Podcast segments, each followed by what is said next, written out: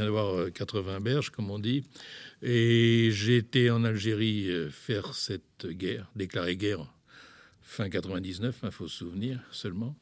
j'ai été faire entre avril 61 et, et juillet 62, c'est-à-dire jusqu'à la fin, quoi.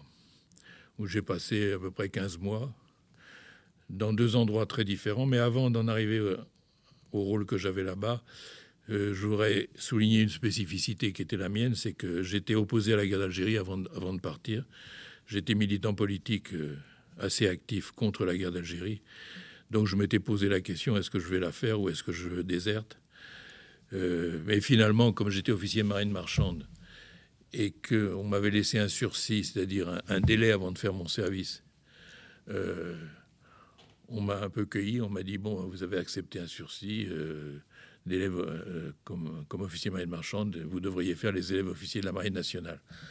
Ce qui m'aurait conduit normalement à aller faire mon service militaire sur un bateau. Mais il y avait quelques victimes dont j'ai fait partie, euh, qui étaient envoyées dans les fusiliers commandos de marine, c'est-à-dire les fusiliers marins, quoi. Et je me suis retrouvé euh, dans le bled avec peu de choses qui me distinguaient des autres, sinon ma casquette d'officier de marine à faire la guerre comme, comme les autres. Quoi. Donc, euh, j'ai été désigné dans deux endroits différents. Le premier a commandé pendant quelques mois des harkis, qui est les supplétifs de l'armée française. C'était près de la frontière marocaine. Dans, dans, une situation aussi très particulière, parce que non seulement j'avais les harkis dans le poste, mais j'avais également la famille, et, certains étaient même euh, étaient même grands-parents et j'avais toute la famille avec.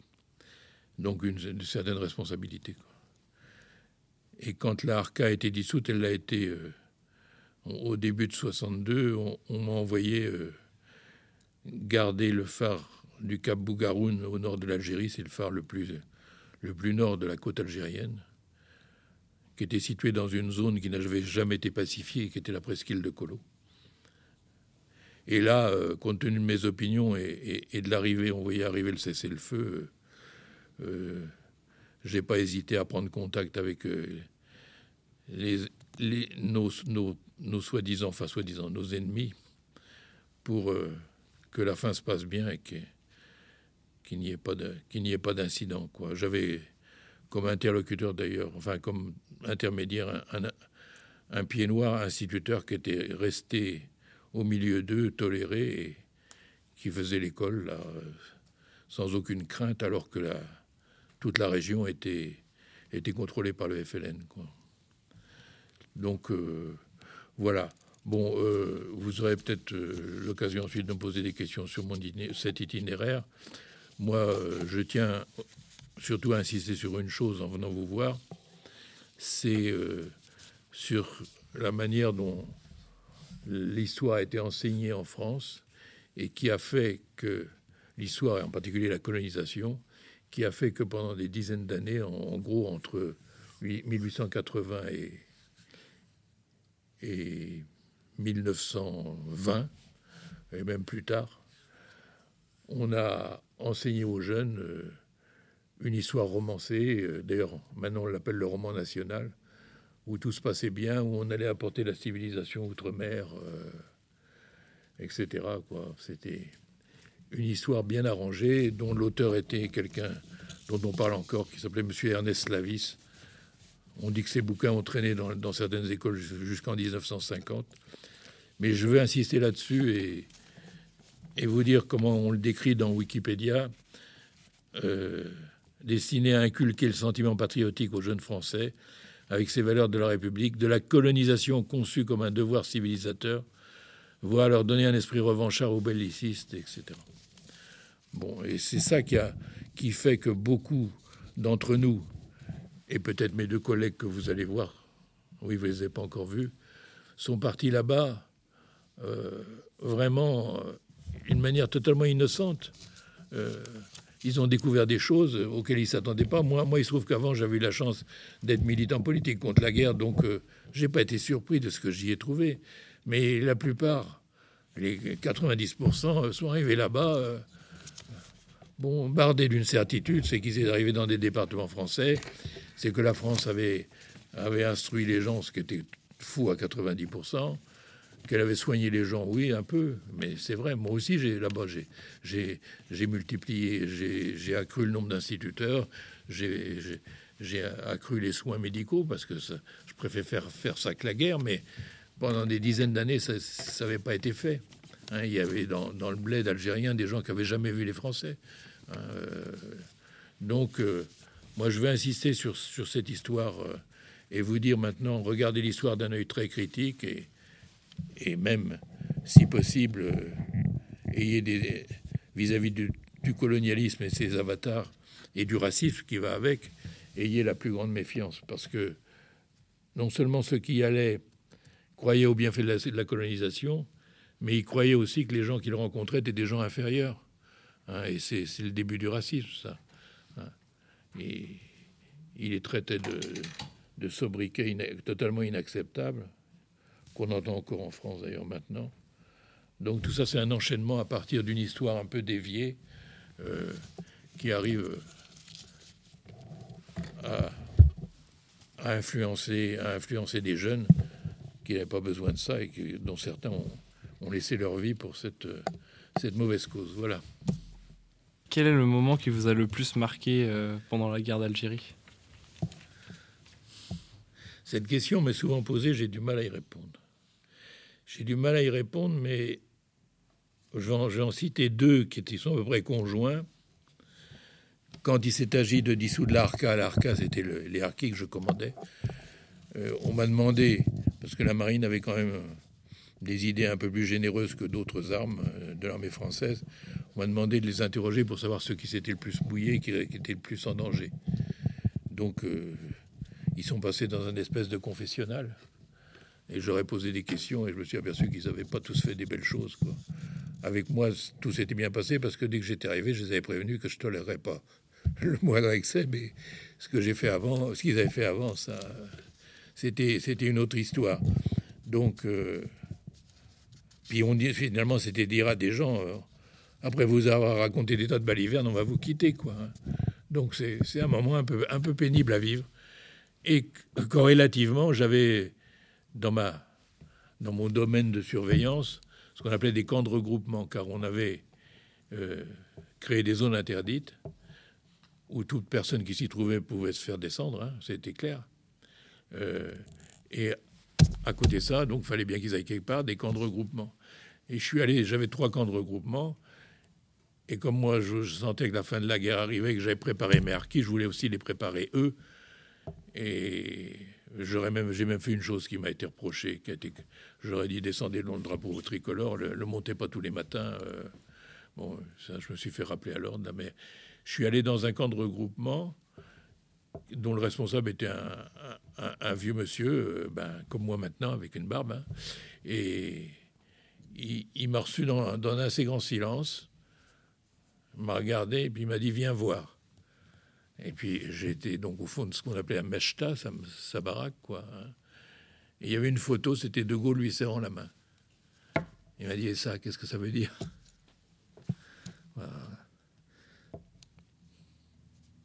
Ça fait, ça fait, c'est un peu dur à, supporter, mais qu'est-ce que vous voulez? Quand on n'en est pas responsable. Hein. voilà. Deux exemples de choses qui me sont restées. Bon, le reste. Euh, est-ce que cette guerre, elle a eu un impact direct, direct dans votre vie, euh, bah, justement après la guerre, quand vous êtes revenu en France? Elle a eu un petit impact euh, matériel, mais il ne faut pas insister là-dessus.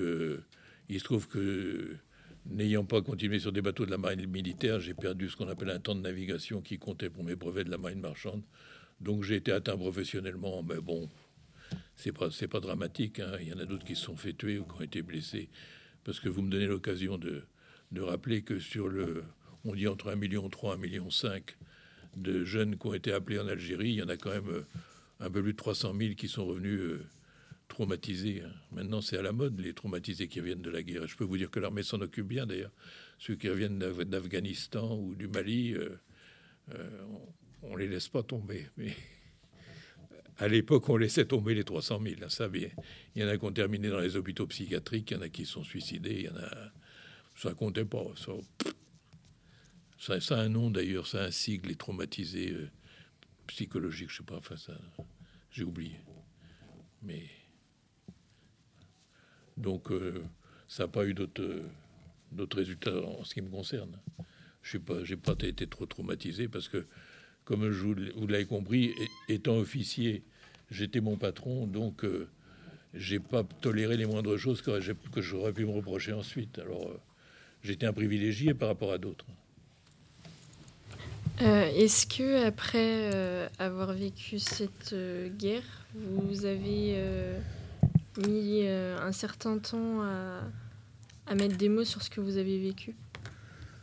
Ben, Comme je l'ai dit à vos collègues avant, là, il se trouve que, vu le métier que j'avais, c'était de, de bourlinguer sur les mers pendant un certain nombre d'années, je ne me trouvais pas très en contact ni avec des anciens euh, combattants, ni beaucoup avec la famille. Donc, euh, le problème s'est pas trop posé, quoi. C'était un peu le silence. Hein, euh. Le problème s'est reposé que qu'au moment de toucher la, la fameuse retraite et en, ne voulant pas la toucher, j'ai choisi la solution de l'association 4ACG, donc euh, de reverser la retraite et en même temps d'aller témoigner dans les écoles, parce que la 4ACG euh, essaye de multiplier les témoignages. Bon, c'est là qu'on a commencé à parler, mais avant, euh, c'était un mauvais souvenir, et puis c'est tout. Vous êtes retourné en Algérie ou pas après la guerre? J'y suis retourné professionnellement sur un, en bateau, mais j'y suis pas retourné je suis pas retourné. J'ai loupé une occasion d'y aller.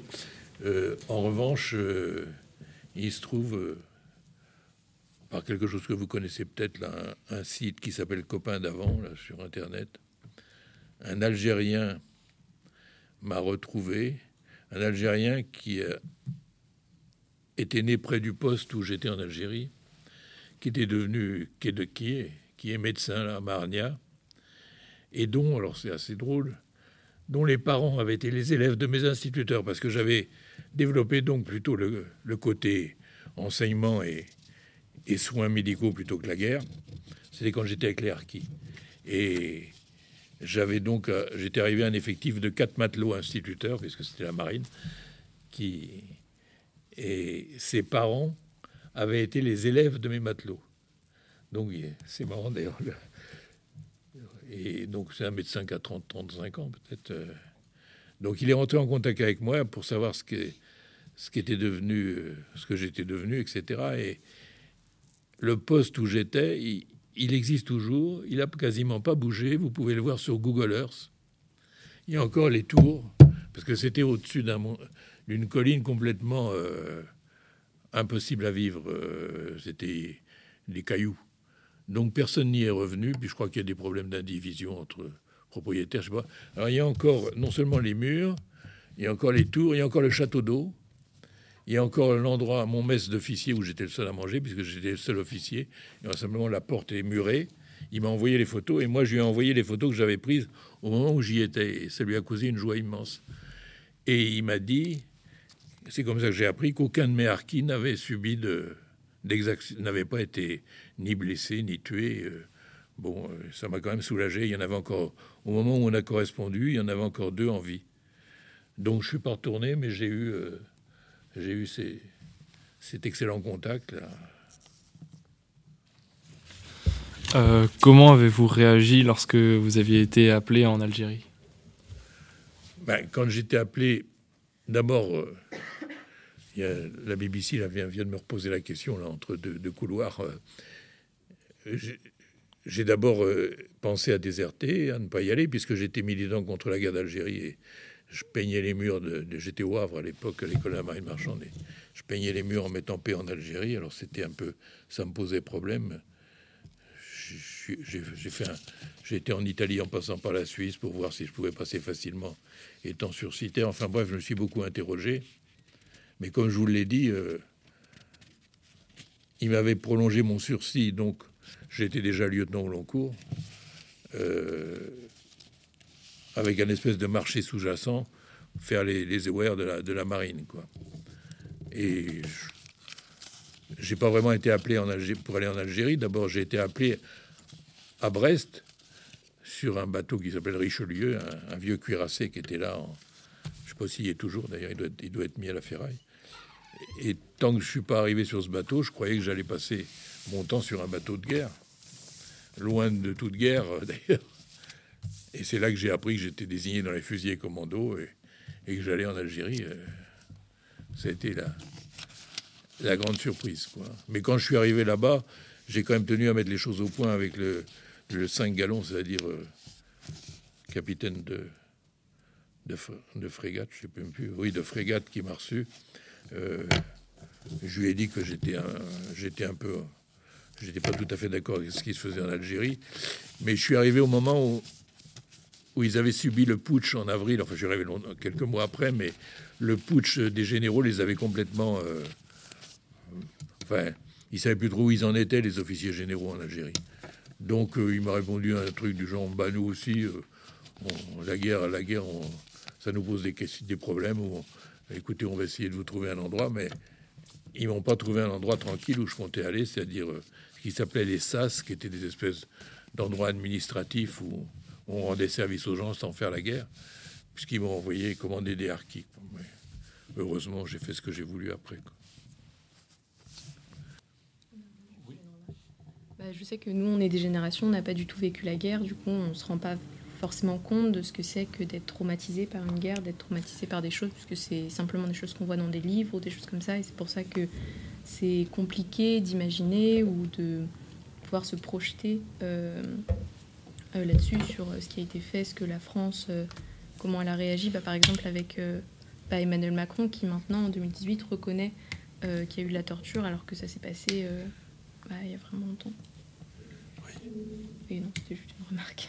Non, mais c'est intéressant ce que vous dites parce que l'initiative d'Emmanuel Macron est, très importante. Il hein, faut la saluer, il n'y a pas de problème, hein, même si on ne partage pas toutes toute sa politique. Euh, et maintenant, moi, je participe à, la marche d'un site parce que j'étais pas militant anticolonialiste avant de partir. Euh, j'ai pas abandonné ça avec la guerre et ni après la guerre. Et maintenant, je participe à un site dont vous pouvez noter les références si vous, ça vous intéresse pour aller le voir, qui s'appelle histoire coloniale tout attaché.net et dans lequel euh, on continue à, à, rendre justice à une véritable histoire de la colonisation et qui a créé, ce site a créé un autre site qui s'appelle milleautres.org à la suite des révélations, enfin des révélations, à la suite du discours d'Emmanuel Macron. Parce qu'Emmanuel Macron a dit oui, on a torturé Maurice Audin, c'était pas bien. En, en, 57, euh, l'armée n'aurait jamais dû, euh, jamais dû faire ça. Euh, je donne une précision que vous avez peut-être vu dans les livres. Hein. Elle l'a fait parce qu'elle avait les pouvoirs civils hein, qui lui avaient été transférés. Hein. Elle n'a pas fait ça comme des cow-boys le pouvoir politique s'était défaussé sur l'armée, l'armée euh, s'est empressée de prendre les pouvoirs et, a donc euh, fait cette répression en 57 à Alger qui était assez, assez dure, dont Maurice Audin, comme l'a reconnu Emmanuel Macron, a été victime, mais on a trouvé un document sur lequel il y a recensé un millier d'autres victimes dont on n'a pas su ce qu'ils étaient devenus. Donc, on a créé le site 1000autres.org, c'est 1000 autres attachés, 1000 le chiffre autres.org, et qui commence à avoir des réponses en venant de l'Algérie parce qu'il y a des gens, euh, depuis 50, 60 ans, euh, ils comprennent pas pourquoi leur père un jour est disparu, pourquoi leur frère n'est pas revenu, pourquoi leur fils ils l'ont jamais revu, etc. Donc, euh, on essaye de les aider par, par la communication à retrouver des traces. Il y, en a qui ont commencé à en retrouver, qui, qui remercient le site d'avoir été créé. Alors, paradoxalement, il a été créé grâce à Emmanuel Macron indirectement, quoi, parce que, bon, euh, en parlant de l'affaire Audin, il a, il a réveillé tout le reste de l'histoire. Et la personne qui m'a précédé euh, m'a dit tout à l'heure, l'Algérien, là, il m'a dit qu'il avait un parent qui est disparu en 59. C'est encore une autre histoire. Hein. On ne peut pas prendre tout en charge, mais ça réveille beaucoup, beaucoup d'histoires euh, de gens blessés. Euh, J'ai une question, c'est par rapport à. Vous avez dit que vous êtes parti en juin 62. Bah, moi, j'aimerais bien que Non, vous. a- euh, je suis- non, non. Euh, J'ai quitté Algérie en juillet. quitter- 62. oui, voilà, quitter l'Algérie en juin 62. Juillet. J'aimerais que vous reve- juillet. J'aimerais que vous reveniez justement sur les circonstances du départ et puis votre retour en France, puis votre vie de tous les jours jusqu'à aujourd'hui. Euh, moi, en juillet 62, euh, c'est c'est l'indépendance. hein. Et avant, il y a eu le 19 mars, qui est la date importante, qui était le cessez-le-feu. Bon, entre le cessez-le-feu et l'indépendance, on est quand même resté avec l'arme peut-être à la bretelle, mais on est resté en attendant, en attendant l'indépendance, qui a eu lieu donc le 5 juillet, je crois, 62. Et à ce moment, je suis entré en France et la marine, dans sa grande bonté, m'a m'a dit, puisqu'on vous, a envoyé- on vous a envoyé en Algérie, elle n'a pas dit vous ne méritiez pas, mais enfin, sous-entendu, vous n'auriez pas dû y aller et rester sur un bateau. Elle m'a elle m'a fait un cadeau, elle m'a nommé euh, au ministère des Armées à Paris euh, à rapatrier le. Je, je gérais le, ra- le rapatriement du matériel d'Algérie. Bon, mais voilà, mais ensuite, euh, bon, bah, j'ai repris ma carrière dans la marine marchande, hein, c'est tout. euh, mais ça n'a pas eu d'autres conséquences. Qu'est-ce que je comprends pas le reste de votre, de votre sou. Des conséquences par rapport à, bah, à votre vie d'aujourd'hui, mais non, du coup. Euh, euh, non, non, non, non, ça n'a pas eu de conséquences. Non, euh, je suis resté militant politique euh, à peu près dans le même axe, avec un- une raison de plus d'y rester, je dirais. si vous voulez la, suite de, mon, de, mon roman, après, après l'Algérie, vous le trouverez. Je vais vous donner l'endroit. Il y a- C'est un témoignage filmé qui est sur Vimeo, vi- vimeo.com. 11 399 90 44. Voilà. Là, vous aurez la réponse complète et le répéter, si vous voulez bien le numéro. Je sais pas s'ils ont le temps de tout noter. euh, HTTP, HTTPS Vimeo. deux points slash slash vimeo.com slash 11 399 90 44. Bon, vous verrez, euh, ça raconte la, la suite de mon militantisme. hein,